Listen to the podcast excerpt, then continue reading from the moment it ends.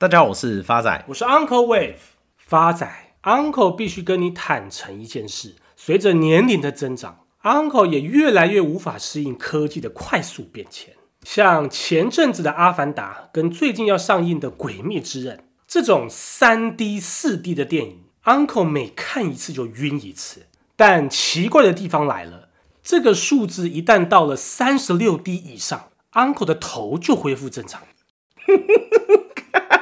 不是 Uncle，你这番言论一方面物化女性，一方面我也想知道到底是哪个头恢复正常。不过言归正传，目前科技的快速变迁已经远远超过我们的想象。二零二三年最受欢迎的应用程式不再是 Netflix、Line 或是抖音，而是今天郑重要跟大家介绍的 Chat GPT。Chat GPT 是 OpenAI 训练的一个大型语言模型。OpenAI 它是一家人工智慧研究和开发公司，成立于二零一五年，位于美国的加州。而 OpenAI 的创办人除了 Sam Altman 以外，还有一位大家耳熟能详的老朋友——特斯拉的创办人马斯克。他厉害的地方，除了它的功能以外，它的使用人数发展也是非常的可观。像 Netflix，它花了十年，使用人数才破了一亿；Facebook 花了四点五年，流量霸主抖音也花了将近快九个多月。而我们的 Chat GPT 只花了仅仅不到两个月，使用人数就破了上亿。Chat GPT 最大的特色，它是一个被训练过的语言模型，可以根据使用者的问题快速生成相对应的答案。它目前的应用领域包括像第一种聊天机器人，它可以透过自然的语言对话来回答使用者的问题，而这种回答问题的方式跟往常透过资料库筛选关键字，接着套用固定的回答，有着非常大的区别。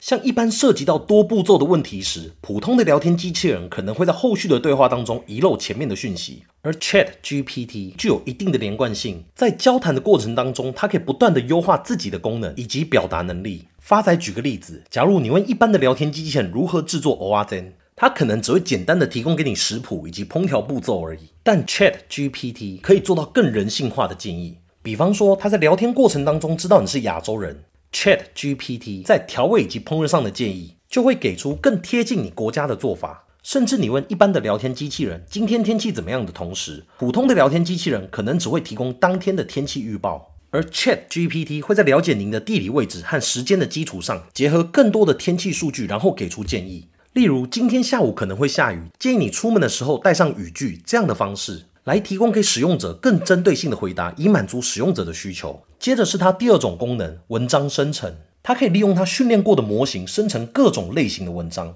举例来说，你今天是一位导演，你想拍一部二零五零年以后台湾在未来世界的电影。此时，你只要给 Chat GPT 几个关键字，它就可以生出一个完整的剧本给你。又或是你今天想带家人去日本东京来个五天四夜的行程。你这时候只要跟 Chat GPT 讲出你的诉求，它就可以直接帮你安排好完整的五天四夜的行程。再是第三个最可怕的功能，就是城市编写的功能。这功能已经进化到，你只要给它游戏的大纲以及游玩模式，它就可以帮你跑出相对应的城市码。接着再经修改以后，你就可以直接玩到了。根据国外媒体 CNBC 的报道，Google 的内部文件透露，Chat GPT 编写城市的能力已经达到 Google 内部三级工程师的水准。这相当于年薪五百五十万台币的职缺。除了 Google 以外，投资界也对 AI 燃起了很大的兴趣。像前几年的当红炸子鸡，方舟投资就相信，随着 AI 的成熟，将会令全球的经济带来等比级数的成长。他们也特别提及，AI 已经开发了很长一段时间，目前看到的部分产品都只是 AI 对于企业影响的开端。他们认为，AI 市值的年复合成长率可达四十个 percent 以上。从目前的十三兆美元一路成长到二零三零年的两百兆美元，这都是有可能发生的。像全球最大的电商 Amazon，他们目前拥有的机器人是人类员工的三分之一。方舟投资预期，到了二零三零年，亚马逊的机器人员工将会超过人类员工的数量。而这样的创新不会仅限于 Amazon，会扩散到整个制造业。最后，根据 JP Morgan 的市场调查发现，受到热门的 AI 聊天机器人 Chat GPT 的带动。有五十三个 percent 的机构投资者认为，AI 或机器学习将会是未来三年最具影响力的科技。但这么认为的人，在去年的比例仅仅不到二十五个 percent。最后，发仔要跟大家坦诚一件很可怕的事：目前的内容，除了 Uncle 第一段的屁话之外，剩下的内容全部都是经由 Chat GPT 生产出来的。发仔做的只有调整它内容的顺序而已。所以大家不知道有没有感受到 Chat GPT 的强大，也难怪在二零二三年，一堆学校机构明令禁止使用 Chat GPT。因为使用它来写作业或写论文真的是太方便了。从 ChatGPT 看到未来 AI 人工智慧的运用，这号称第四次工业革命的结晶，又存在着什么样的投资机会？Uncle 认为，未来要打造一个 AI 的世界，高科技是绝对不可或缺的。而最直接受惠的厂商，不外乎是以下三种类型。第一种是拥有最多客户资料库的科技巨头，比如说 Google、Meta 跟 Apple 等等。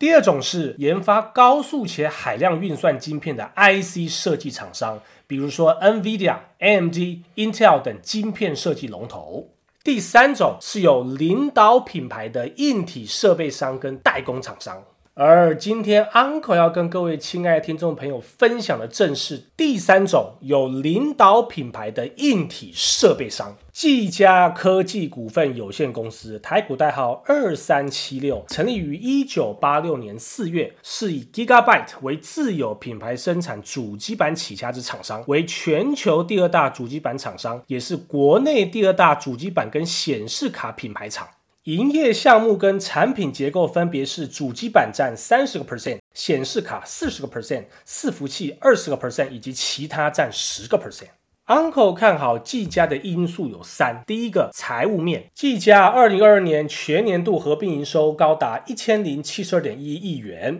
为历年度次高。展望今年第一季，虽然预期春节跟工作天数减少等因素将出现季节性回档，不过旗下伺服器业务手上原有的客户跟新客户订单自第一季起陆续出货，加上先前风控仍有部分递延出货效益的延续，预估将为技嘉在商用淡季挹注相当的动能。第二个 Uncle 看好的因素是基本面。技嘉董事长叶培成表示，板卡跟显卡已经回到健康库存水位。二零二三年第一季市场主流产品如 RTX 四零七零、四零六零系列将陆续推出，届时市况需求将会更加的明确。二零二三年真正的主力会是辉达 RTX 四零七零系列产品，技嘉将按部就班展开生产出货。至于伺服器业务，叶培成指出，技嘉将聚焦产业应用，例如半导体产业，近年切入台积电供应链，而这类型市场机会非常多，都是技嘉的机会。看好产业应用市场成长机会大，将为技嘉挹注成长的动能。在欧美地区也将扩大后段组装量能，以应应客户的需求。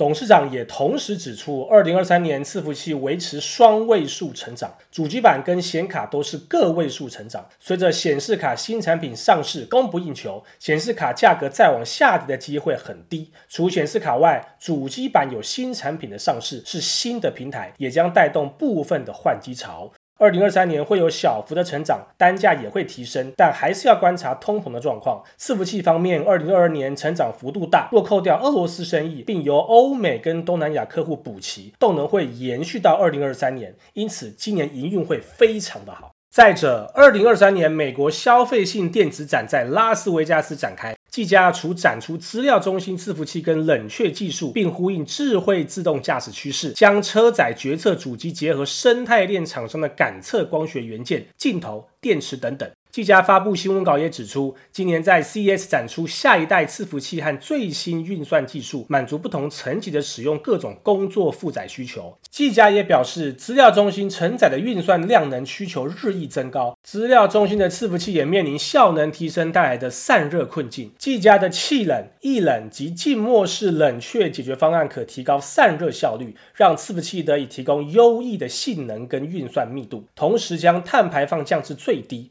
全全球半导体代工龙头以及日本电信业者 KDDI 皆采用技嘉静默式冷却方案，打造兼具高效能运算跟节能减碳的资料中心，机房总耗能降低三十个 percent 以上。至于自驾车应用方面，技嘉拥有开发自驾车自动辅助驾驶控制器、更先进驾驶辅助系统电子控制单元以及车载资讯控制单元等产品的经验，可依据客户需求开发高效能区域整合型场域控制器。器与决策控制主机。值得一提的是，北美云端服务供应商业者持续建置资料中心，将带动二零二三年、二零二四年白牌伺服器出货年增十六个 percent 跟十一个 percent。近期，Morgan Stanley 指出，技嘉新高层上任将更专注于数据中心的硬体、工业跟 PC、汽车等长期业务，评级技嘉优于大盘，目标价一。百三十元。第三个，Uncle 看好的因素是技术面，目前技嘉正位于反弹波的疯狗浪之中，假如有修正到九十八点八元，将是非常好的甜蜜买点，未来会反弹到一百三十元，而预期报酬也将近快三成。